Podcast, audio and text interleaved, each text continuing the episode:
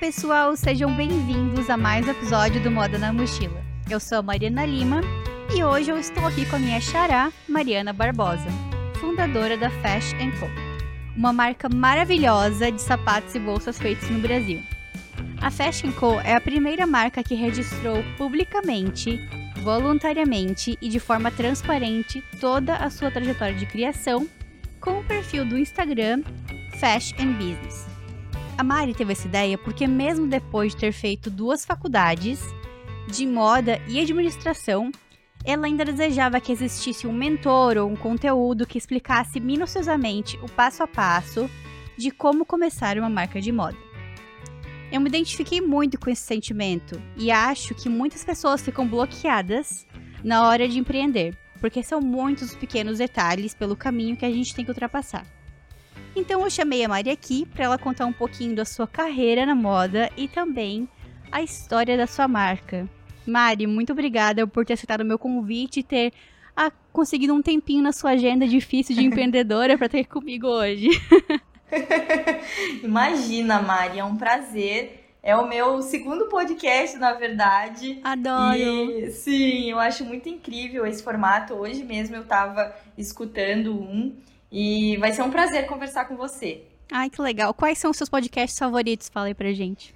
Então, você sabe que eu ainda não sou a pessoa do podcast. Entendi. Mas eu tô tentando cada vez mais é, escutar e adquirir esse hábito, né? Uhum. É, até porque é engraçado, pelo menos para mim, hoje eu tava tentando fazer isso, escutar um podcast, parece que eu realmente preciso parar para prestar atenção. É, eu queria ter, conseguir escutar fazendo outras coisas e tal, mas hoje eu até tentei fazer isso e não deu certo. E eu acho que é um momento legal também para parar e ouvir, refletir e tal. Sim. E um até que eu indicaria que foi o que eu participei é, há um tempo, e hoje eu tava ouvindo é, uma, um outro episódio, nossa, eu não terminei ainda, mas parece muito legal, que é da Pitoresca. Sim, É muito- você eu conhece? adoro. Foi aí que eu te conheci, na realidade. Ah, é o podcast mesmo, da né? Amanda Moll e da Stephanie Freu, né? Eu adoro esse Isso. podcast. É, elas são demais, assim, demais. Então, eu acho que eu até comecei a me interessar, interessar mais por esse, por esse universo de podcast por conta delas, por conta de ter participado. Então, é, é muito gostoso. Que legal, que legal. Sim. É, eu sou suspeita a falar, né? Porque eu apaixonei por podcast, agora eu tô aqui e não consigo mais parar de conversar com todo mundo. Sim, É uma sim. desculpa também pra conversar com pessoas que jamais iriam parar pra conversar com alguém, tipo, por nada, sabe? Então eu acho muito Ah, legal. Imagina, Tipo assim, daqui sim. eu nem conheço você pessoalmente, Ah, né? sim. Só conheço virtualmente, mas parece que eu Sim. te conheço só pelas redes sociais e conversando É. um pouquinho aqui. É muito É, as, as redes têm esse poder, né, de aproximar mais a gente. É muito gostoso mesmo. Muito legal. Bom, Mari, minha primeira pergunta pra você. é, você fez duas faculdades, né? De moda e administração. Isso. Ah, em que momento que a vontade pelo empreendedorismo começou a aparecer nessa trajetória? Sim. Na verdade, é engraçado, porque desde antes, assim, de quando eu ia decidir, quando eu tava decidindo, na verdade, é, qual faculdade seguir e tal, engraçado, já era algo que já tava começando a despertar, assim, eu era adolescente, assim, tinha 18 anos, já era algo que eu imaginava, assim, no meu futuro, é, não vou falar, assim, de uma forma muito clara, mas eu acho que já tinha uma sementinha. Uhum. E, e aí eu fiz a faculdade de moda. E na época, é, como já faz aí uns 10 anos, na época não se falava tanto em empreendedorismo e muito menos realmente tinham matérias com esse foco ou tentando ajudar, mostrando como que é a, a, a vida, né, de, um- de ter um negócio e tudo mais. E eu me formei muito nova, então eu realmente é, não me senti, óbvio, assim, tão preparada naquele momento. Não que a gente sempre esteja, mas naquele momento realmente, é, até redes sociais ainda não era tão forte, não tinha esse incentivo, ou você conseguindo ver outras pessoas atingindo objetivos legais, nada disso. Uhum. Então foi aí que é, realmente eu decidi ingressar nessa outra faculdade de administração, que também já era uma ideia inicial eu cursar ela, mas como moda sempre bateu mais forte, eu decidi fazer moda primeiro. E aí a Uhum. administração veio depois, porque eu ainda era muito nova, me formei com 20 anos. Então eu pensei, bom, então vou ingressar na faculdade de administração e, e ver, né, o, como que é esse universo e tudo mais. E até foi aí que eu tive que passar por, é, que é normal em faculdade, né, por estágios e tudo mais. E foi aí até trabalhando em alguns estágios mais tradicionais, digamos assim, multinacionais, uhum. é, vagas assim administrativas, né? E foi aí que eu realmente vi, poxa, é, eu consigo me adaptar, legal, mas não é o que eu gosto de fazer, não é o meu lugar. Eu sou, me considero uma pessoa mais é, criativa, gosto de aplicar minhas ideias e ali realmente não não fazia sentido, sabe? Uhum. Então foi aí a primeira a primeira experiência que eu tive é, de vida para confirmar essa minha vontade desde de antes, né, que já tinha essa sementinha. Então, Sim. Então foi, acho que foi isso que, que começou aí a, a, a, a, é, com essa vontade que, que eu tive desde desde que eu terminei a faculdade de administração. Uhum. E se você pudesse voltar no tempo, digamos assim, você teria realmente feito duas faculdades? Você teria começado a empreender, a empreender antes? É, você já pensou sobre isso? Você faria algo diferente? Já. já. É, eu faria, na verdade, assim, lógico, hoje enxergando, assim, tem muitas coisas boas que aconteceram, é, mas é claro que a gente sempre pensa sobre isso. Então, por exemplo, até em relação à moda, hoje uhum. eu faria diferente. Eu não faria uma faculdade, eu faria vários cursos focados em coisas que eu goste ou que coisas que realmente iam agregar mais, é, até tendo um link já com business, alguma coisa assim. Uhum, e a administração, acredito que eu faria mesmo, eu acho que foi super importante. É claro que tem muita teoria, prática é outro, outra história, uhum. mas a administração eu faria ainda hoje. Agora, a moda, eu faria vários outros cursos focados, assim. Eu faria uma faculdade inteira, é, porque eu lembro que tinham várias matérias que foram legais, mas que hoje, para mim, não faz muito sentido, não agregava. sabe? Uhum. Isso, exatamente. E tem alguma matéria, assim... Porque você comentou que mesmo depois de ter feito as duas faculdades, você não, ainda não se sentia super preparada, né? Isso. Tem alguma matéria que você acha que iria ajudar uh, esses cursos a serem melhores? Certo. O curso de moda, você diz? Ambos, de administração e moda. Certo. É, na verdade, o de administração, eu não posso nem falar que não ajuda, porque no meu último período tinha uma, uma matéria que era realmente é, simula, é, para simular você ter é, quando você tem uma empresa mesmo, assim, uhum. sabe? Então até eu acho que o nome da matéria era Jogo de Empresas, era bem interessante, porque é, tinham várias equipes, aí o professor dava uma. começava com uma empresa, e aí a cada, a cada aula é, iam acontecendo coisas que acontecem no mercado mesmo e a gente tinha que tomar decisões. Uhum. Então, era teoria, mas já era um pouco mais prático. Entendi. Mas ainda assim, é a teoria, não deixa é. de ser teoria, né? E agora, para moda, claro, é, eu acho que, é, acredito que já até exista é, mais esse foco de empreendedorismo, porque agora eu tô com um estagiário, que é o Matheus, e eu converso com ele, é, né, porque eu sou um pouco curiosa em relação a isso é, das matérias que ele faz na faculdade. E pelo, pelo que eu converso com ele, eu vejo que realmente hoje já existe essa abordagem, é, mas é, com esse foco também no empreendedorismo, porque hoje é, é, é outro, não faz tanto tempo, né, se for pensar, mas hoje realmente as coisas mudaram. Tem muito mais gente querendo ter o seu negócio, querendo ter uhum. mais liberdade. É, então, é, ele realmente já tem esse tipo de matéria com esse foco. Eu acho muito legal. Bem legal. Eu tive matéria de empreendedorismo, adorei. É muito gostoso. E até mesmo agora, com toda essa questão da pandemia, aqui, pela minha experiência no Canadá, o meu chefe tem conversado com outras marcas que produzem aqui, é, o produto deles aqui no Canadá, uhum. que costumava ser mais caro do que produzir na, na China, mas existem algumas exceções no, no momento que a gente está agora, porque o custo para de navio, né, o custo de logística tá muito caro. Então, Sim. quem tem já o material aqui para produzir aqui tá se dando melhor assim nesse momento. Claro, não quero generalizar, né, mas sim, ele sim. citou alguns casos de algumas empresas que estão tendo essa vantagem e a Fash é produzida, produzida no Brasil, né? Então, acho muito legal isso. Sim, nossa, com certeza. As pessoas, essas empresas já têm uma vantagem enorme, com uhum. certeza. E aqui no Canadá existem poucas marcas que são produzidas no Canadá. Então, eu aprendi nesse tempo que eu tô morando aqui que os canadenses valorizam muito quando as marcas são produzidas aqui. E no Brasil Sim. a gente já é mais acostumado a, a coisas serem produzidas aí, né? Então, É verdade. em alguns momentos a gente perde, assim, essa, essa noção de valorização. E Você que é uma coisa que as pequenas marcas estão começando a falar muito, né?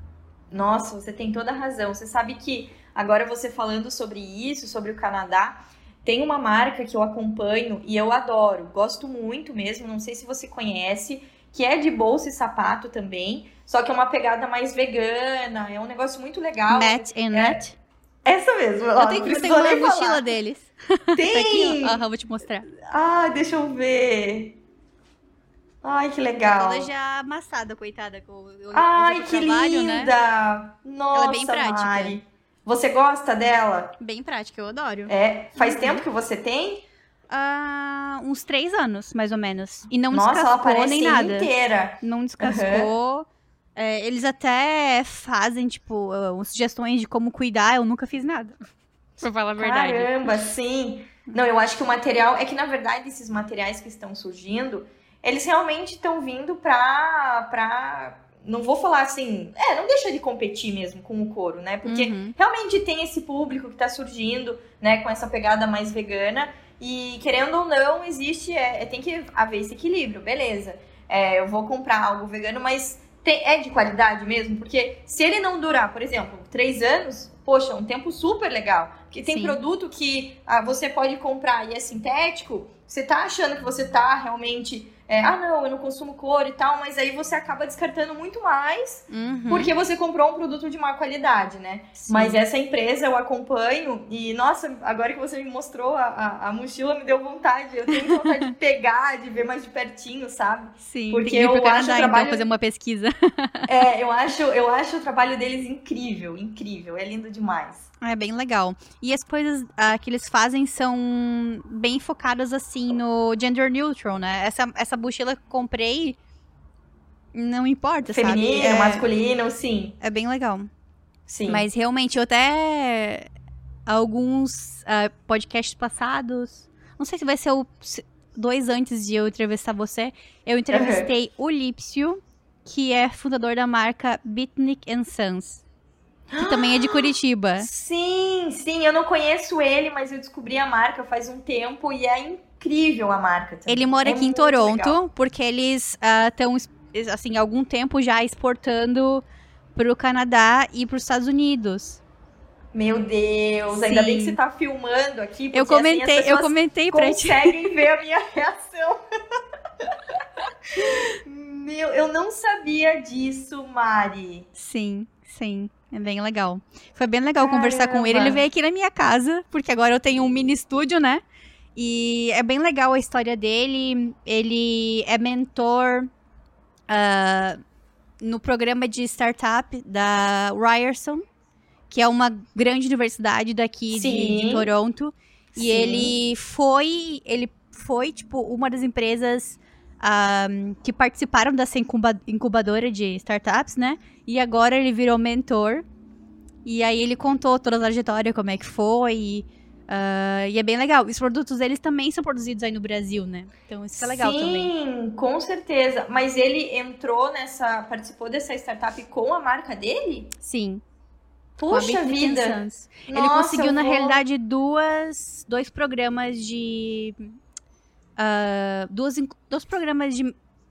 Duas, dois investimentos de incubadora, não sei como funciona agora exatamente. É, acredito que sim. Ele participou aham. de dois projetos, ah, um pela Ryerson, ahm, que o nome, da, o nome dessa incubadora é The Fashion Zone, e Uhum. outra por um outro programa chamado Latam.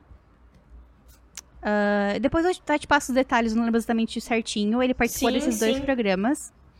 E a marca tá crescendo aqui. Ele compartilhou, assim, a história dele bem legal. Eu até perguntei pra ele se os canadenses valorizavam o fato de ser produzido no Brasil. Brasil. Ele falou que não. ele falou que assim, ah, legal que não é produzido na China. E é isso. Assim, bom que é produzido no Brasil, mas melhor ainda se fosse produzido aqui no Canadá. Entendi. Ele falou que o que eles valorizam, que é produzido no Brasil, seriam mais as coisas um, étnicas que têm uma, um DNA assim bem característico brasileiro, tipo havaianas, etc. Entendi, entendi. Mas, é, mas foi bem legal a conversa com ele.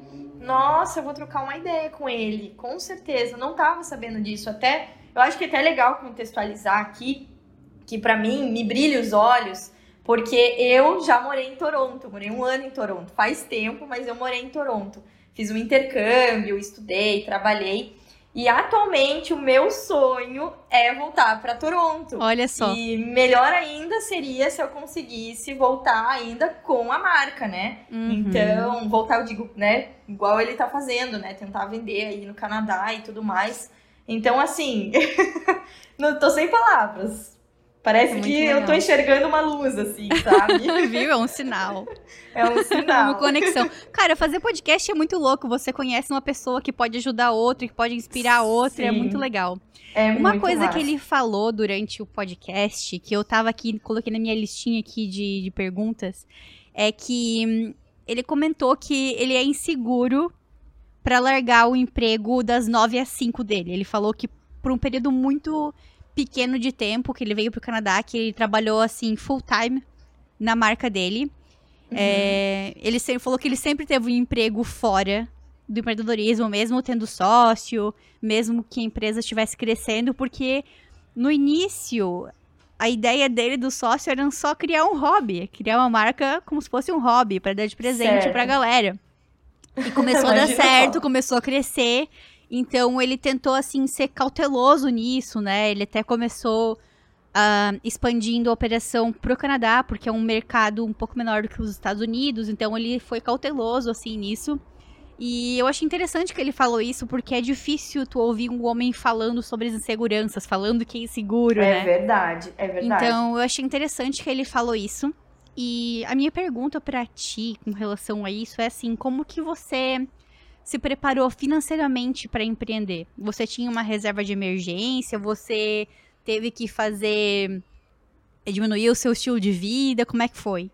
Sim, é, na verdade, é, para começar a marca, eu trabalhei durante um ano num banco aqui em Curitiba, é, juntando mesmo dinheiro para abrir a Fashion Co. Então, eu abri a Fashion Co. foi quase 10 mil reais. Mas eu não tinha essa reserva para depois, para sobreviver, nem nada. Realmente eu tenho o privilégio de, enfim, ser de classe média, poder morar com os meus pais, não ter esse custo extra de, de moradia, de outras coisas. Eu falo que é um privilégio porque realmente uhum, é de fato, certeza. né? É, eu realmente é, conversei com os meus pais e tudo mais. E eles me incentivaram, me apoiaram a focar mesmo na marca, porque até hoje eu confesso que eu reflito sobre isso. Sempre vem uma, uma duvidazinha, puxa, mas e se eu realmente tivesse um emprego e em paralelo fazendo as coisas com a Fashion Co e tal? Mas engraçado que hoje mesmo uma amiga minha veio aqui no escritório e ela falou comigo sobre isso, sabe? Porque querendo ou não, a demanda da marca, mesmo a marca sendo pequena, para fazer as coisas acontecerem, você precisa focar, precisa estar tá ali. É, assim, e é muito mais que o full time das 5 às das 9 às 5. É uhum. muito mais que isso, uhum. sabe? É, isso é uma coisa até que me incomoda ainda hoje. É claro que eu tô vendo, a marca tá crescendo. Até hoje ela sempre tá num, num nível sempre crescendo, mesmo que aos pouquinhos. É, graças a Deus, mesmo com pandemia e tudo mais. Mas é algo que ainda, para mim, é, não vou falar, nossa, gente, eu vivo já da Fashion Co., me mantenho, sou super bem financeiramente, independente e tal, porque eu estaria mentindo mesmo, sabe, Mari? As coisas são difíceis aqui no Brasil, é, enfim, as variáveis que acontecem aqui é, acabam afetando todo mundo, obviamente, como um todo, e a gente que é uma né, pequena marca, é complicado porque eu começo com preço e aí eu vou conversar com o meu fabricante, aumentou. E não aumentou um pouquinho, aumenta bastante. E tudo isso vai, não vou falar que inviabilizando, porque até hoje eu tô conseguindo crescer, uhum. mas assim, é um trabalho muito difícil, sabe? é muito. É, por um lado é muito gostoso, mas por outro, bom, todo mundo sabe que empreende. A gente fala, mas é só estando nessa situação para entender que não é fácil, sabe? É uma, é uma montanha russa mesmo. E como é que era a tua visão do empreendedorismo quando você começou e, qual que é a tua visão agora, assim? É, eu, uhum. eu, até coloquei essa pergunta mais pro final, mas já vou perguntar agora. Sim, eu adoro claro. o podcast Bom Dia Óbvios, da Marcela Ceribelli. Sim. Uhum. E, e, ela fala... Eu, no, no texto que você me mandou, né, da sua vida, da sua trajetória, você comentou que a Fash Co. É, foi a sua forma de aplicar as suas ideias e ser uhum. feliz.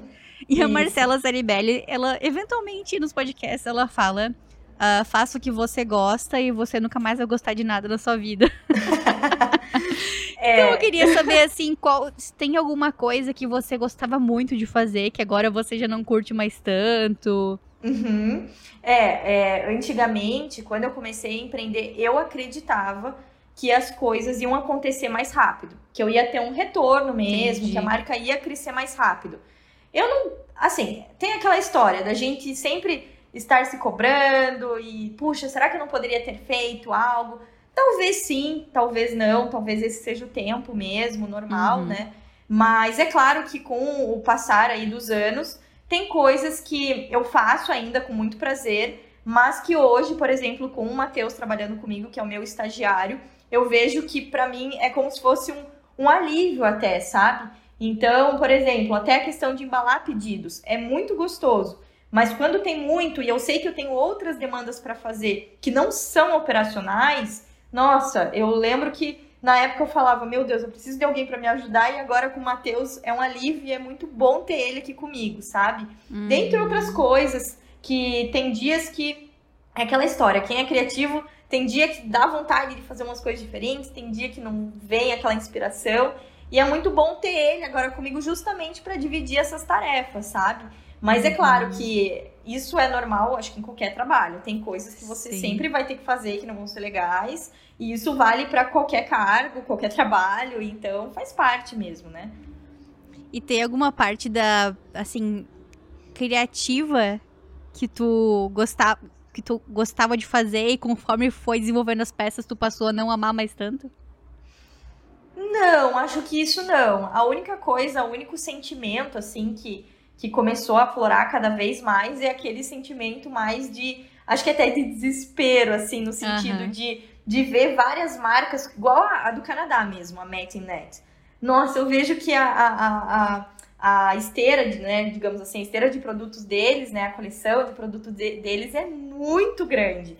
E eu vejo aquilo e falo, meu Deus, eu queria ter uma mochila assim. Nossa, mas eu queria também ter essa bolsa assim. Nossa, eu também queria. Então eu acho que é mais nesse sentido, assim, de sabe? De querer, é, de querer, é, de querer ter mais coisas de forma mais rápida, assim, sabe? Uhum. Que aí no processo criativo, na hora de pesquisar ali, de fazer um benchmarking, de buscar referências e tal, é um processo que eu adoro, mas por outro lado também me, me é, vem à tona esse sentimento de nossa, meu Deus, eu tô muito devagar. Guria, preciso fazer mais é, coisas. Tu falou isso agora e é comigo, assim, com o podcast na parte de produção de conteúdo. Eu sou meio Imagino. preguiçosa para produzir conteúdo de Instagram. Eu uhum. amo, amo, amo fazer podcast. Se pudesse fazer só isso, eu faria. Uhum. Mas eu tô um pouco devagar na parte de produzir conteúdo pro Instagram. Até porque eu tô aqui, né? Numa mão, o meu emprego das 9 às 5, depois Sim. o podcast, né? Sim. Equilibrando todos os pratos aqui. Sim. E a coisa que eu sempre deixo para depois é a produção de conteúdo. Só que isso me afeta porque aí eu não consigo que mais pessoas tenham acesso ao podcast, Sim. né? Sim. Então, quando eu vejo, tipo, outros perfis fazendo conteúdo, eu fico, meu Deus do céu, tem que fazer, é. eu tenho que fazer, me dá um, é. me dá um fomo de, de produção de conteúdo. Eu imagino. É, eu acho que isso é, o, é um, uma coisa que acontece com todo mundo. É, infelizmente é comum, mas cabe a gente é, trabalhar isso para entender. Entra né, aquela história de uhum. saúde mental, de saber que né, tudo tem a sua experiência, o seu tempo e tal, e isso realmente é verdade. E ainda mais você que tem o seu trabalho, não está focando 100% nisso. E a questão e, e, a parte de criação de conteúdo, nossa, é uma coisa que realmente demanda muito tempo, sabe? Para você criar algo de qualidade, pensando em estratégia, planejamento. Uhum. Então, eu imagino que Eu admiro eu... muito o perfil das meninas do Não Tenho Roupa. Não sei se você conhece. Lá de Floripa, elas são um, uma empresa de aluguel de roupas lá de Floripa. Falar. Só que Vou o perfil delas é depois. muito, muito bom. Elas trazem informação de moda muito boa. E elas estão crescendo pra caramba nas redes sociais. E a maneira como elas produzem conteúdo tipo, é uma forma muito nova, assim, sabe? Então eu acho muito legal. E o produto delas é aluguel de roupas. Então elas conseguem fazer uma mistura de, de humor, sabe? Que legal. Tudo. Então, um dia eu quero trazer elas aqui, tomara que elas aceitem, vou mandar o convite, eu vou jogar pro universo, como sempre faço. Vão aceitar, imagina. Mas é bem isso. É, uma outra coisa que eu tenho um pouco de aflição, eu quero te perguntar, ver se tu sente assim também, é às vezes de receber a amostra. Quando tu pra receber uma amostra, às vezes eu fico um pouco aflita, ou para provar alguma estampa, parece que eu fico mais, tipo assim, uh, com vontade de protelar aquilo do que abrir logo para ver o resultado. Como Entendi. é que é o teu sentimento? Tu se sente, tipo, super ansiosa para abrir, empolgada ou, ou não? Uhum. Então, é, existem dois momentos aqui na Fashion Co. Existe ah, o momento que chegou o protótipo, que é isso que você acha que você está falando, né? A uhum, amostra, no caso. Uhum. Esse é o momento que eu fico, obviamente, é, com aquele receio de que real, né, de não ter dado certo, não ter ficado do jeito que eu quis, porque para chegar um protótipo aqui demora. Então é isso que eu sempre penso, nossa, demorou para produzir, para tal, para chegar. Então é, é, essa mistura de sentimento.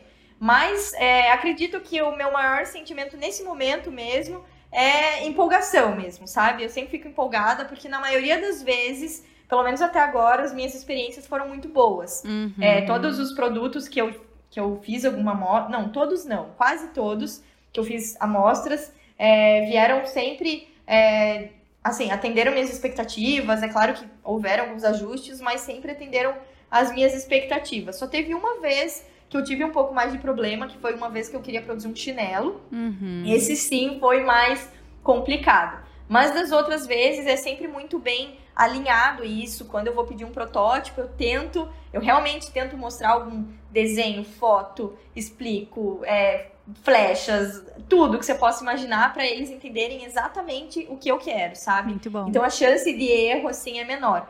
Porém, essa, essa, esse sentimento que você falou, eu, eu me identifiquei quando eu recebo o pedido de fato, os produtos de fato para serem vendidos. A produção. Aí sim, uhum. aí sim é o grande problema. Porque, principalmente com sapatos. Porque eu já, assim, eu já sou muito, desde o comecinho, eu fiquei um pouco com esse trauma. Agora, trabalhando com fábricas melhores e tal, isso reduziu. Uhum. Mas, eventualmente, acontece de eu abrir, assim, já tá tudo pronto, planejamento de lançamento, é, tá tudo. Mar, mar, já marquei com fotógrafo, tudo assim. Eu abro, veio alguma coisa errada. Ah. Ou é a sola, ou é a palmilha, ou é algum detalhe. Isso já aconteceu várias vezes, hum. várias vezes. E isso é uma coisa que, infelizmente, é comum nesse ramo, assim, sabe? Sim. Então, até tem um, um livro, eu não lembro o nome. Ah, não, lembrei. É, se chama A Marca da Vitória, que é sobre o a, a história da Nike. Não sei uh -huh. se você já leu. Eu não li, é, mas a, a capa é bem marcante, assim, um dia, é, um dia eu tenho que ler. É muito bom esse livro. Independente do, do nicho, eu acho que é válido a leitura. Mas para mim, que sou desse nicho, né, é, assim, é, é espetacular. E, e, eu vejo é, que os problemas de antigamente continuam sendo os mesmos problemas de agora, entendeu? Então, é, são coisas do mercado mesmo, e, e, o importante é sempre encontrar, lógico, fabricantes, parceiros cada vez melhores, né, para reduzir uhum. esses erros. Guria, eu trabalhando com acessórios agora de criança, né, eu descobri que trabalhar com luvas é um negócio muito problemático. Pode dar muito problema, porque as mãos, né, é uma parte do corpo que mexe muito, que um, são pequenos detalhes para costurar. Então, eu tive um problema uma vez que a parte uh, interna da luva, lining, como é que é, o forro da luva, certo. tava abrindo num ponto específico que era costurado à mão e aí tava uhum. saindo o enchimento, a fibra do Nossa. enchimento. Uhum. E a gente descobriu isso só quando tava no mercado e a gente começou a receber, receber um, Reclamação. reclamações do cliente, né? E, e foi uma droga, porque foi complicado, tipo, não tinha como a gente mandar pra China para ser arrumado. Uhum. A gente uhum. teve que, que doar, se descartar essas luvas e Prejuízo. pedir para para nossa fábrica na China abrir todas as luvas que eles tinham feito lá e arrumarem as que estavam lá, porque eles podiam, né? Tinha como. Sim, sim. Mas foi uma dor de cabeça. E aí, é, como, quando você vende para um, atacado, não, não no varejo, você não tem como fazer. É, um, você não tem como, tipo, chegar para as lojas, todas as lojas que você vendeu e perguntar, você tem esse produto? Tipo, é meio complicado, né? De, de fazer um, um, tracking, assim, porque são lojas pequenas.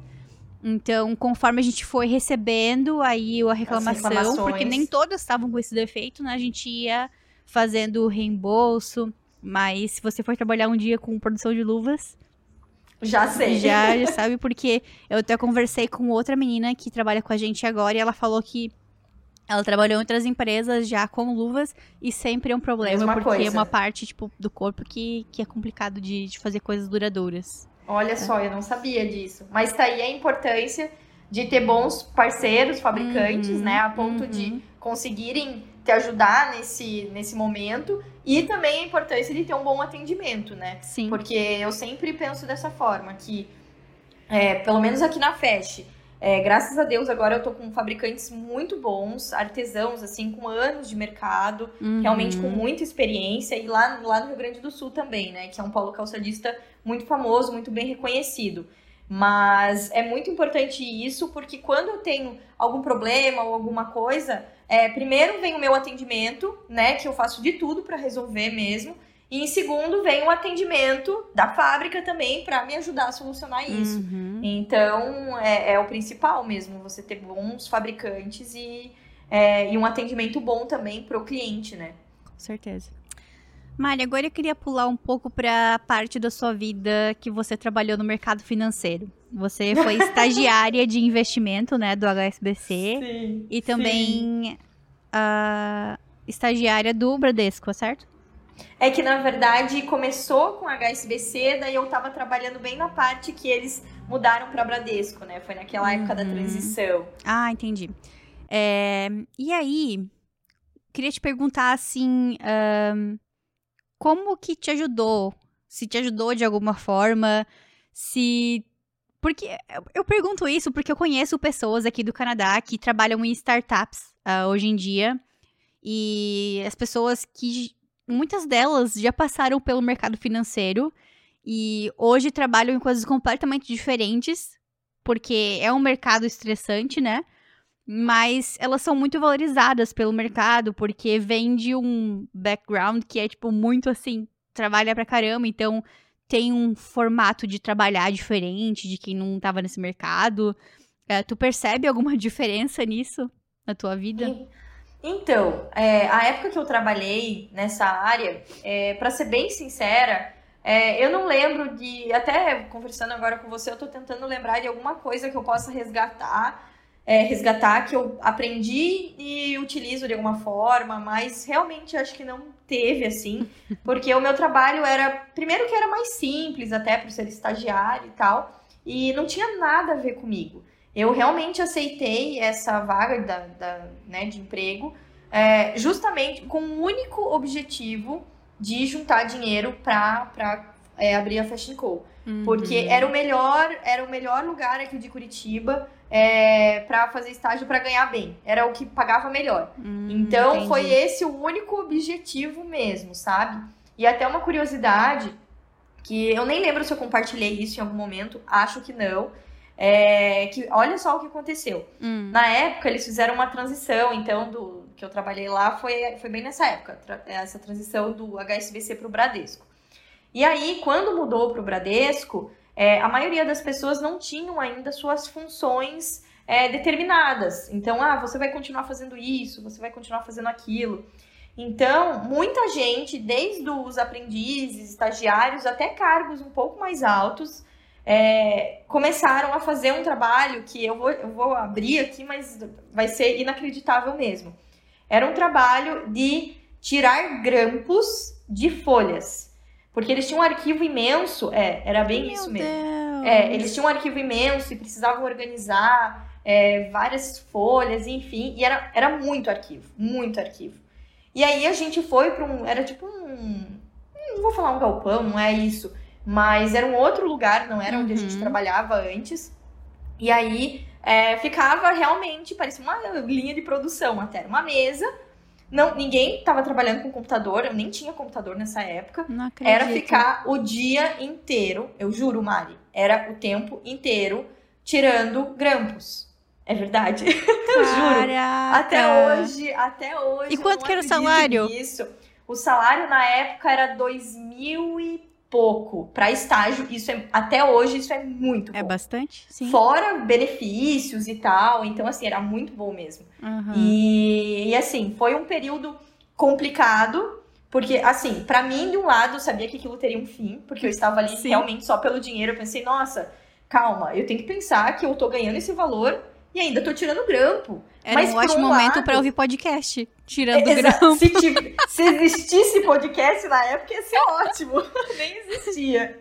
Mas, olha, eu conto essa história e até hoje nem eu mesma acredito nisso.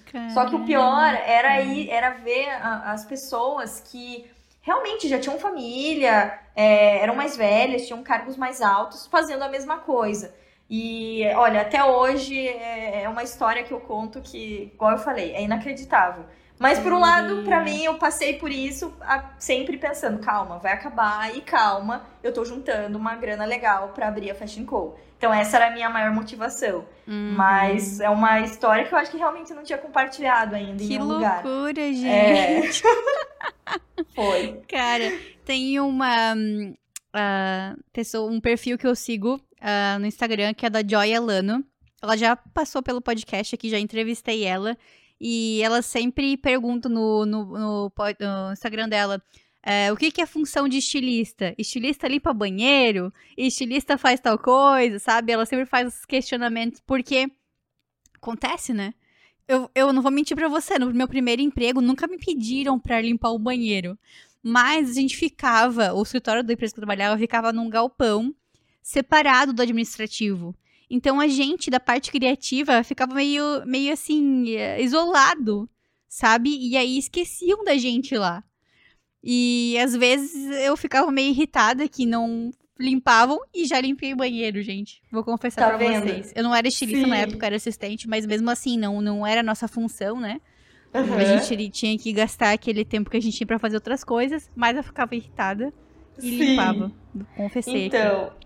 Sim, eu, eu posso contar uma história paralela que eu lembrei agora. Não Claro, sei se, não tem, claro, não com tem a certeza. ver com, com a Fashion Co. nem nada, mas até uma curiosidade. Quando eu, eu fiz o intercâmbio aí no Canadá, era seis meses de estudo e seis meses de trabalho. Só que, lógico, esse trabalho era mais subemprego e tal, né? Porque eu Uhum. tava começando a aprender inglês e tal. Então eu trabalhei durante seis meses no Pizza Pizza. Ai, sim! Super famoso, E- em tudo quanto é canto sim, aqui. Exatamente. E aí, quando me contrataram, falaram assim, Mari, então você vai ser a caixa. E eu Uhum. super feliz. Nossa, eu até tinha vontade de ser caixa, ter essa experiência e tal. E no primeiro dia de trabalho, eles, é, eu cheguei e falaram assim, ah, então você vai ali é, montar a pizza. Mari, eu fiquei desesperado. Eu falei, não, mas vocês me contrataram pra ser caixa. E eu fiquei nervosa com aquilo, porque é, primeiro que eu pensei, meu Deus, eu não vou saber montar essa pizza. Uhum. E segundo, eu precisava falar inglês. Se eu ficasse montando pizza, eu não ia falar inglês. Mas foi mais coisa de primeiro dia mesmo. Aí depois eu fui caixa. Mas sim, também tive que é, lavar louça, é, limpar o chão, é, limpar. Assim, igual, igual essa história que você tá falando. A minha função não era só ser caixa. Eu tinha que ajudar em tudo. Faz parte, sabe? E até engraçado, me lembrei de uma vez que aí é bem comum aquele mop, né? Não, Sim. É, é mop que fala, é mop. Uhum. E, e aí eles falaram, ah, então você pode passar o mop aqui e tal, e eu nunca tinha usado. E aí eu coloquei, mergulhei na água e eu não sabia que tinha que torcer. Aham. Mari, a gente tava quase fechando já. Eu Assim, não vou falar alaguei porque acho que é um pouco exagero. Mas assim, foi muita água. Eu lembro que meu gerente olhou assim e falou: Meu Deus do céu! Então, assim, são histórias que a gente. que assim, são experiências que de alguma forma ou de outra faz parte da nossa vida. E a gente sabe que tem que passar Sim. por essas coisas. E a gente Sim. até tendo negócio, a gente faz de tudo, né? Eu sempre é. valei tudo, sempre fiz tudo. Então, é, é legal até comentar essas coisas para porque é experiência de vida, né? E, e, é muito valiosa. Tem uma amiga minha que ela trabalha hum, lá em Vancouver hoje em dia numa marca uh, chamada.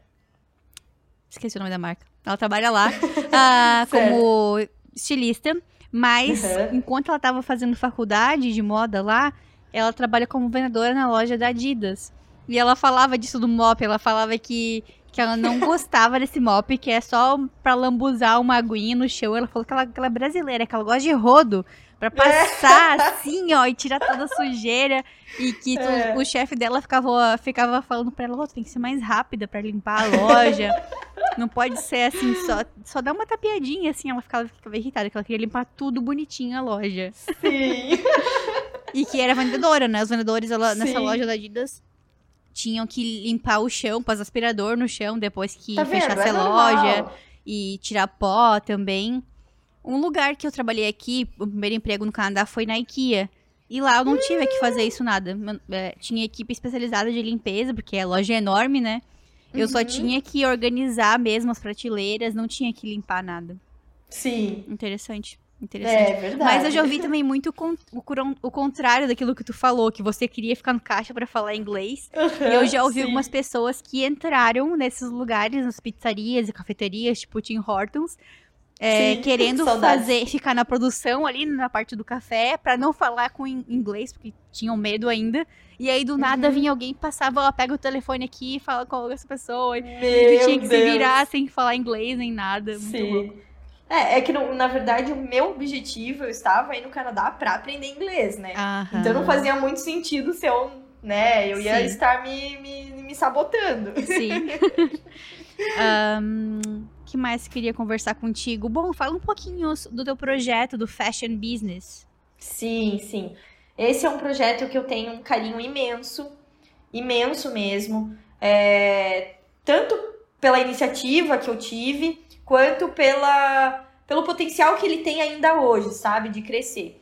Então, assim, na época que eu comecei ele e compartilhei toda a história da marca, ele era o meu foco.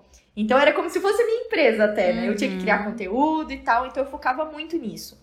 E aí, quando eu lancei a Fashion Co, começou a vir a demanda da Fashion Co. Uhum. E por uhum. muito tempo eu consegui ainda continuar postando as coisas, né, em tempo real. Você postava todos os dias? Olha, Acho que sim, Mari. Quando eu, tá, quando eu comecei o projeto, acho que quase todos os dias. Uhum. E na época que eu comecei, ainda nem tinha os stories, nem nada. Mas eu postava assim, direto mesmo, era bem uhum. frequente. Uhum. E aí começou, a, né, quando eu lancei a marca, continuei ainda por um bom tempo, consegui ainda continuar compartilhando muitas coisas que eu tava aprendendo, meus desafios, aí já com a marca em andamento, né, já no uhum. mercado. Só que aí chegou um momento que, ainda bem, né, a marca começou a crescer. E aí eu vi que, nossa, a demanda da Fashion Co estava muito mais alta. E lá no Fashion Business eu comecei a reduzir, reduzir e vi que eu tinha que, calma, vamos planejar, vamos ter um foco. E aí eu acabei dando uma pausa por lá e foquei só na Fashion Co, porque uhum. até então, até pouco tempo atrás eu era sozinha, né? Então eu realmente fazia tudo. E deixei ele em stand-by, digamos assim, mas sempre com aquilo na cabeça. Preciso voltar. Nossa, esse projeto é muito gostoso. É, eu sei que eu posso ajudar muitas pessoas e ainda pode ser uma renda extra. E aí, até ano passado, eu consegui voltar. Voltei, fiz alguns posts e tal. Só que aí eu voltei com, querendo fazer milhões de conteúdos, fazendo muitas coisas. E aí travei. Não, não vou falar que eu travei de novo, mas eu vi que, pera, calma, agora eu já tô perdendo o foco da Fashion Co, cadê aquele equilíbrio que eu tava querendo? E aí tive que pausar de volta, porque realmente a Fashion Co daí começou uma demanda mais alta ainda, e não adianta. Como eu ainda era sozinha, eu pensei, calma, vou dar continuidade mesmo na Fashion Co. Aí eu vou atrás de, né, de contratar alguém, um estagiário e me reorganizar de volta. E eu tô nesse período. Então, eu não abandonei, eu não consigo abandonar, porque realmente é uma coisa que eu tenho muito carinho, muita vontade e sei que pode ser uma renda extra para mim. É, uhum. É, além da Fashion Co, né? Eu acredito que pode ser até uma forma de eu financiar a Fashion Co, de investir na Fashion Co. Claro. É, uhum. né? E eu tô nesse momento, então eu tô replanejando, me reorganizando para voltar. É claro, eu vou voltar com calma mais dessa vez, porque no ano passado eu voltei querendo realmente fazer muitas coisas e tal, e não deu certo. Então eu tô me planejando nesse momento, inclusive, é, para fazer isso, para voltar é, e, e, aos pouquinhos lá da, desse jeito que eu sempre fiz, tentando ajudar as pessoas e rentabilizar, em, né, em, quem sabe daqui a um tempinho, com e-books ou alguma mentoria, alguma uhum. coisa nesse sentido. Eu acho muito válido e eu acho que vale para outros ramos também para incentivar outras pessoas, porque uma Sim. coisa que eu falo muito aqui é essa questão assim, é, por exemplo, de largar o seu emprego, né, atual e se dedicar ao seu projeto pessoal, à sua empresa, ou se dedicar a fazer a uh, sua freelance, ser um designer independente. E às vezes a gente olha as pessoas nas redes sociais e acha que é tudo perfeito, né? É. Mas eu achei muito legal uh, essa iniciativa que você teve para mostrar como você fala, os seus medos, né? Porque Sim. a gente tem muito medo antes, durante e depois para a vida inteira Com sobre certeza. Uh, largar essa essa, digamos, essa consistência, essa, esse conforto de ter um emprego, né, para se dedicar Sim. a algum projeto pessoal. Então, acho que seria até uma ideia legal, por exemplo, por exemplo, para quem quer viver como designer independente, Sim. Assim, como que foi o processo de uh, fazer uma reserva de emergência? Sabe, como você falou, minucioso. Acho que seria uma, uma ideia legal fazer um passo a passo minucioso. Ó, hoje eu tenho uh, ah, 10 mil reais, o meu aluguel custa tanto, eu vou ter três meses para me virar. Eu fiz meu portfólio, publiquei no Behance, uh, no meu Sim. Instagram, qual que performa melhor. Eu acho que seria uma ideia legal para isso também. Com certeza, com certeza. É, no meu caso, como eu comentei, eu tenho, né, tive esse privilégio de poder focar 100% na marca, mesmo ainda ela não dando aquele retorno uhum. de eu uhum. conseguir viver dela, né? Uhum. Mas é claro que a minha ideia, obviamente, não é, é, fazer isso por muito tempo. Claro, até porque acho que não é isso que é o, o grande é, é, significado do empreendedorismo, né? Pelo contrário então, é, realmente eu tive esse privilégio, mas, é, querendo ou não, tem muito planejamento por trás. É, por exemplo, eu comecei com 10 mil, mas hoje eu tenho um estoque que vale muito mais que isso. Sim. Então, assim, mesmo começando com 10 mil, hoje é, eu tô, né, fazendo, eu, claro, tenho meu salário, né, não é, uhum. é, aquela coisa que eu idealizava para estar agora, já com três anos de marca, uhum. mas eu sigo acreditando porque as coisas estão acontecendo, sabe, uhum. Mari? Então eu tô tendo um pouquinho mais de paciência e aos pouquinhos eu tô aumentando meu prolabore, né? As coisas estão acontecendo, então a minha ideia é realmente conseguir é, rentabilizar de uma forma que eu seja independente financeiramente com a Fashion Co e com, né, é, em breve aí o Fashion Business também. Muito legal, muito legal. Eu adorei essa ideia, espero que continue é, rendendo muitos frutos para quem sim. quer ser ajudado e para você também. Obrigada, Mari, sim. é, tem uma coisa que eu queria falar contigo que é relacionado a um livro que eu tô lendo.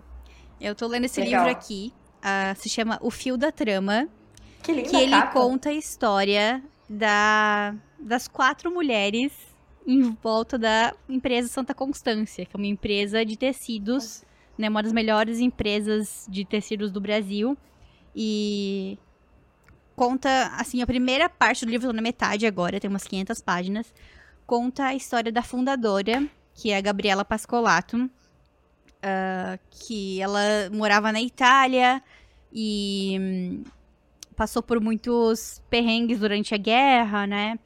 E conta assim a trajetória dela, como é que ela veio pro Brasil e fundou a, a Santa Constância.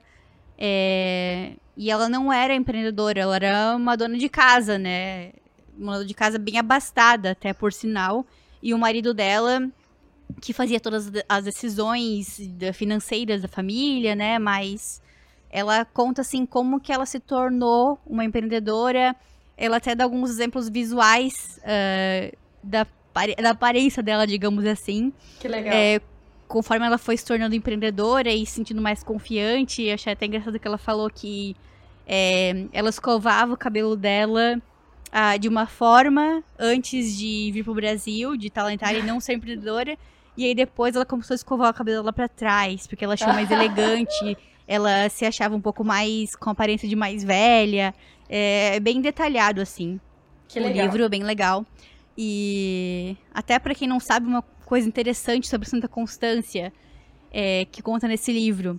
Quando ela morava lá na Itália, uh, e a guerra estava tipo, prestes a acabar, eles pegaram todas as economias deles e compraram seda, tecidos de seda, porque era um material que não tinha um, não, o câmbio não flutuava como a moeda da Itália naquela época flutuava. E eles planejavam usar o dinheiro da venda dessa seda para financiar a vinda deles pro Brasil porque eles tinham que sair de lá da Itália, porque o marido dela, ele tinha participado da guerra, então então tava numa situação um pouco complicada de perseguição. E aí ela tentou vender essa seda sozinha, porque o marido dela estava escondido lá na Suíça. Uh, só que ela ainda estava aprendendo a ser empreendedora, a se posicionar e era mulher, né? Na Sim. década de Imagina. 50, né? Já uhum. é difícil hoje em dia, imagina muitos anos Sim. atrás. E, e, ela conta que o, essa empresa lá da Suíça tentou meio que enrolar ela. Eles fecharam o negócio e depois que fecharam o negócio, queriam pedir um preço mais baixo. E ela falou: não. Não, não é isso. A gente já combinou um valor, vai ter que ser fechado aquele valor. E é assim. E aí saiu de lá mesmo sabendo que isso, tipo assim, iria prejudicar eles, porque eles não iriam ter o dinheiro que eles precisavam para ir pro Brasil. Mas ela falou que, que não era ético aquilo e eles iam tentar vender a seda no Brasil. E aí trouxeram a seda pro Brasil, abriram uma loja aqui, venderam a seda, e aí aos poucos legal. ela foi criando a Santa Constância com financiamento de outros amigos e etc. Então, assim, qual o meu ponto? É, eu não te conheço pessoalmente, mas eu me identifico muito contigo. Tanto porque a gente tem o mesmo nome, né? É e também a gente tem essa aparência fofa, digamos assim. eu queria te perguntar é, se alguma vez você já se sentiu um, enrolada, digamos assim, se alguém já tentou tirar proveito uh, do fato de você ser mulher ou de ter essa aparência tipo mais doce Uhum. Sim. É, na verdade, não vou falar enrolada, não que uhum. eu saiba. Mas, na verdade, o problema é de não ter sido levado tão a sério, sabe?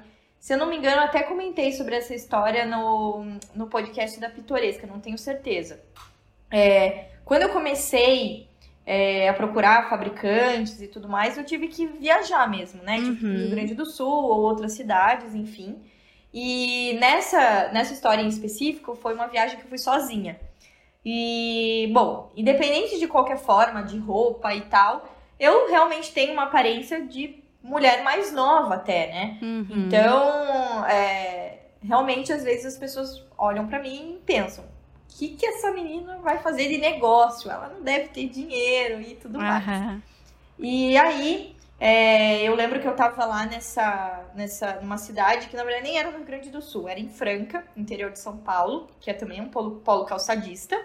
E aí eu já tinha até pensado que roupa que eu ia e tal, pensando até numa indo de uma forma mais formal mesmo, né, eventualmente para causar essa impressão de pessoa mais séria e tal.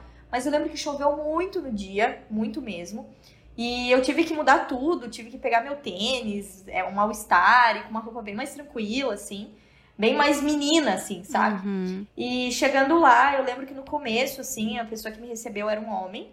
E ele realmente deu pra ver, assim, ele não tava nem aí comigo, não me deu atenção nenhuma. Tipo assim, o que você tá fazendo aqui? Eu tenho tanta coisa para fazer, alguma coisa mais nesse sentido, sabe? E aí eu, naquela época, eu já tinha começado a fabricar minhas bolsas lá no Rio Grande do Sul. E o ateliê que fabrica para mim é ateliê que fabrica para chutes, para Arezo, grandes uhum, marcas, né? Uhum. E aí eu pensei, bom, eu vou falar que, né, contar um pouco sobre isso para ver se o cara, né, vê que eu tô ali, é sério realmente meu negócio, que eu tenho condições de, de fazer pedidos e tal. Aí eu comentei com ele, falei, ah, uhum. então, é, comecei a contar um pouco da minha história e falei que eu tinha, né, também bolsas, que essa, esse lugar que eu tava era uma fábrica de sapatos. Eu falei, ah, então eu também vendo bolsas, elas são fabricadas lá no Rio Grande do Sul, em uhum. lugares que também fabricam para arezo e para chutes. Mari, a hora que eu falei isso, o tratamento mudou, 100%. Daí o cara realmente enxergou que eu é, estava ali querendo, de fato, fazer negócio, tenho uhum. condições e tal. Nossa, daí o cara fez um tour comigo na fábrica, me mostrou modelos e tal. Obviamente, hoje eu nem não, não fazia sentido na época e hoje ainda não faz sentido fechar com eles. Mas eu lembro claramente desse episódio, lembro da fábrica e tudo mais. E foi uma coisa que me marcou bastante. E esse em episódio específico, mas eventualmente em viagens que eu faço, seja em, ou feiras que eu visito, feiras de negócios, é claro que sempre tem esse pré-julgamento, né? Não, isso, isso, isso é normal. E às vezes eu até falei que é com homem, mas isso acontece com mulher também, uhum. sabe? É, então, às vezes eu sinto um pouco essa essa parte, assim, esse olhar meio é, de julgar mesmo, sabe? Uhum. É, nesse uhum. sentido, nossa, você, não sei, eu acho que você não vai fazer uns negócios tão bons assim. Quem é você, tipo assim? Sim, sim. É, é, é louco, né? E, é. bom, então fica a dica aqui para quem quiser ler esse livro, que a Gabriela conta um pouquinho da história dela, como que, que ela é, lidou com essas situações, né? Sim, é, até anotei aqui também o nome do livro. Hum. Bom, é, eu, eu tenho. tô com 27 agora, né? Vou fazer 28 esse ano. E parece que, assim, tá chegando perto dos 30, que todo mundo fala que 30 é quando você fica mais. começa a ficar mais relax, né? Mais ligar menos, ah. porque pessoas falam. É, eu acho que eu tô tentando entrar em paz com o fato de eu ter essa aparência fofa e é isso aí, vou ter que tirar proveito Sim, dessas situações claro. e, e vida que segue, porque eu sempre brincava que eu queria ah, eu queria ser um pouco mais, mais sexy, sabe? Mas não tem. Guria, quando eu posso, assim, eu posso postar a foto assim, me esforçando o máximo para ficar mais sexy, vai ter alguém que comenta, fofa. ah, meu Deus! É, é incrível. Então, assim, eu Sim. tenho que ficar em paz com isso, tirar proveito dessa situação de, de ser fofa. é uma coisa que me ajudou muito, por exemplo, a conseguir emprego. Eu sempre falo isso com meu marido. Sim. Que ele tem. O meu marido, ele tem uma. Ele é, ele é, é grande, alto, e ele tem uma voz grossa. Então, certo. eu falo que hoje em dia eu, eu não escuto mais a, vo de, a, voz dele como eu escutava quando, antes da gente começar a namorar. Eu escutava tá grossa e agora eu escuto, tipo, suave, sabe? Uhum. Um, e eu falo que o fato de eu ter essa aparência fofa e parecer, tipo, tipo, doce, me ajuda a encontrar emprego, por exemplo. tá vendo? a entrevista, as pessoas gostarem de mim. Então a gente tem que tirar proveito é o pré-julgamento. que a gente precisa. É, exatamente, com toda certeza. né? É bem isso. Então é isso, Mari. Pra gente finalizar, tem alguns planos para 2022 que tu possa compartilhar com a gente?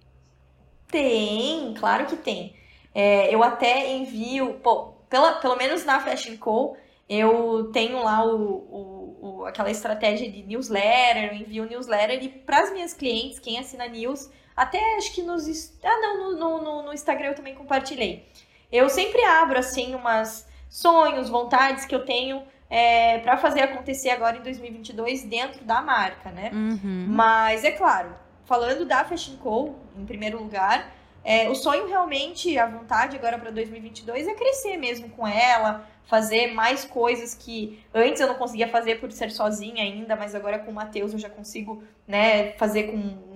É, enfim, que ele vai me ajudar mesmo a fazer coisas uhum. diferentes, né? Que é sempre bom é, ter essa parceria. Então, dentro da Fashion Co tem várias outras, vários outros sonhos, assim. Quero criar mais é, formatos de vídeo, quero ter obviamente, mais produtos, enfim, tem muitas, muitas ideias vindo aí. E além da Fashion Co, com certeza voltar é, lá no fashion business uhum. de uma forma que eu consiga voltar e continuar com ele, não parar de volta. É, realmente quero que seja algo duradouro mesmo, sabe? Mesmo uhum. que devagar, quero que seja algo duradouro e algo valioso. Até uma curiosidade que eu lembrei agora, que é algo que eu vou compartilhar esse mês ainda, é que inclusive antes eu era MEI. MEI é microempreendedor individual e agora eu não sou mais. Agora eu já, já ficou mais sério o negócio. Olha! e aí, exatamente. E agora, minha empresa até mudou o nome. Agora é Fast Company. Então, é, eu tô bem nesse processo, na verdade, de Legal. transição. Ainda não tá 100% certo, tá, com, tá lá na contabilidade. Mas essa empresa que eu criei é justamente para englobar a Fashion Co e o Fashion Business. Hum. Então, eu já tô preparada já para voltar mesmo lá no, no fashion business, para rentabilizar, para conseguir realmente é, também ter uma renda extra por lá. E além disso, é, eu tenho também planos, é, só que isso também de uma forma bem mais devagar, que é um outro projeto, é um terceiro projeto, mas isso é bem paralelo mesmo, que aí eu não tô sozinha, é com a minha irmã, que se chama A Loja da Empreendedora. Que ah, não sei se você já ouviu eu falar, vi, eu, eu já vi, compartilhei eu vi. bem pouquinho, mas é um projeto que já está com muitas coisas prontas, identidade visual. Desde o ano passado já tem muitas coisas prontas.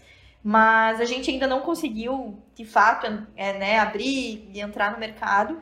Mas está em andamento, que vão ser produtos físicos é, que empoderem mesmo, que, seja, que sejam úteis né, na rotina da empreendedora, mas não que sejam só úteis, que de fato empoderem elas, inspirem elas.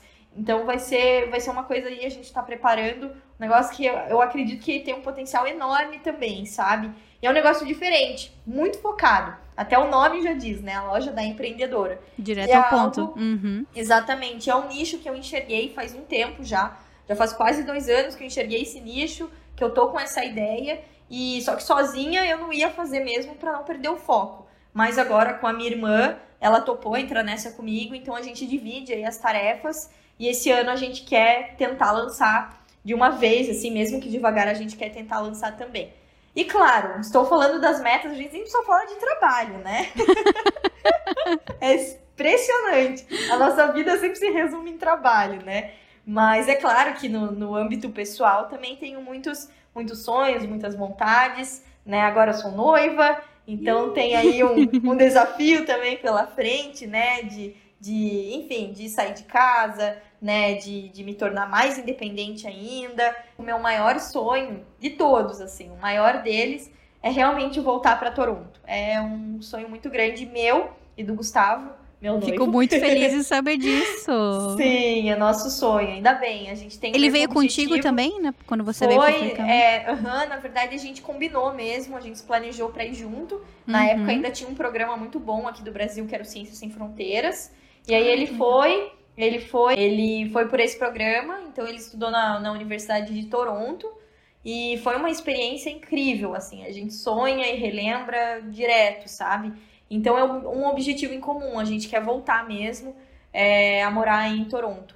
Que legal, que legal. Quem sabe Sim. você entra em contato com o Lips aí para pegar algumas dicas de como. Sim, nossa, depois isso, né? esse, esse podcast já valeu ouro só por essa informação. Foi muito legal saber disso. Fiquei super feliz. Que legal, Mari. Bom, para quem quiser entrar em contato contigo, qual que é a melhor forma? Bom, lá no Instagram da Fashion Co é onde eu tô online, assim, direto. Uhum. então lá, me mandando mensagem, é, eu sempre estou disponível, ou clicando ali no link da bio. É, tem meu WhatsApp, vai direto, né, realmente pro meu WhatsApp também. Fiquem à vontade para entrar em contato comigo. Eu sou uma pessoa super aberta. É, adoro conversar com outras pessoas, ajudar. Acho que só pelo meu projeto já dá para ter essa ideia, né? Com certeza. Então, sempre tô, tô aqui, o que precisarem, o que tiver o meu alcance, adoro ajudar mesmo. Maravilha. Muito obrigada por ter Imagina. compartilhado um pouquinho do seu conhecimento, da sua trajetória com a gente. Olha, espero que dê certo sua vida para Toronto. Tô muito Tomara. animada já por ti. Ah, e quero sim. amigas aqui, amigas da moda. Então, É. quem sabe, sei lá, daqui a alguns anos a gente faça um segundo podcast ah, presencial. Com certeza. Isso vai acontecer, com certeza. É bom jogar pro ar as coisas, né? Eu adoro as meninas Sim. também do Tudo Orna, aí de, de Curitiba, e elas falam que tem que falar as ideias assim, pra todo mundo ouvir, que a chance de dar certo é maior, porque você pode criar conexões, Sim. e sugestões de pessoas que você nem imaginava, então tem que jogar pro ar as informações, e é isso aí. Isso aí, isso aí. Muito bom, muito obrigada. E pra Imagina. quem, quem quiser entrar em contato comigo, o meu podcast, o meu Instagram é o arroba moda na mochila. ah, ou o meu Instagram pessoal, arroba.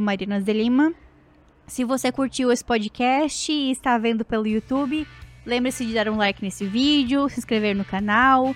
Se você está ouvindo pelo Spotify, ah, também tem o botãozinho ali de seguir. E também agora tem a opção de ahn, dar uma nota pro podcast. Então vai lá, dá cinco estrelas pra gente e ajuda aí. Ah, e é isso aí. Espero que tenham gostado do podcast de hoje. Beijinhos e até a próxima.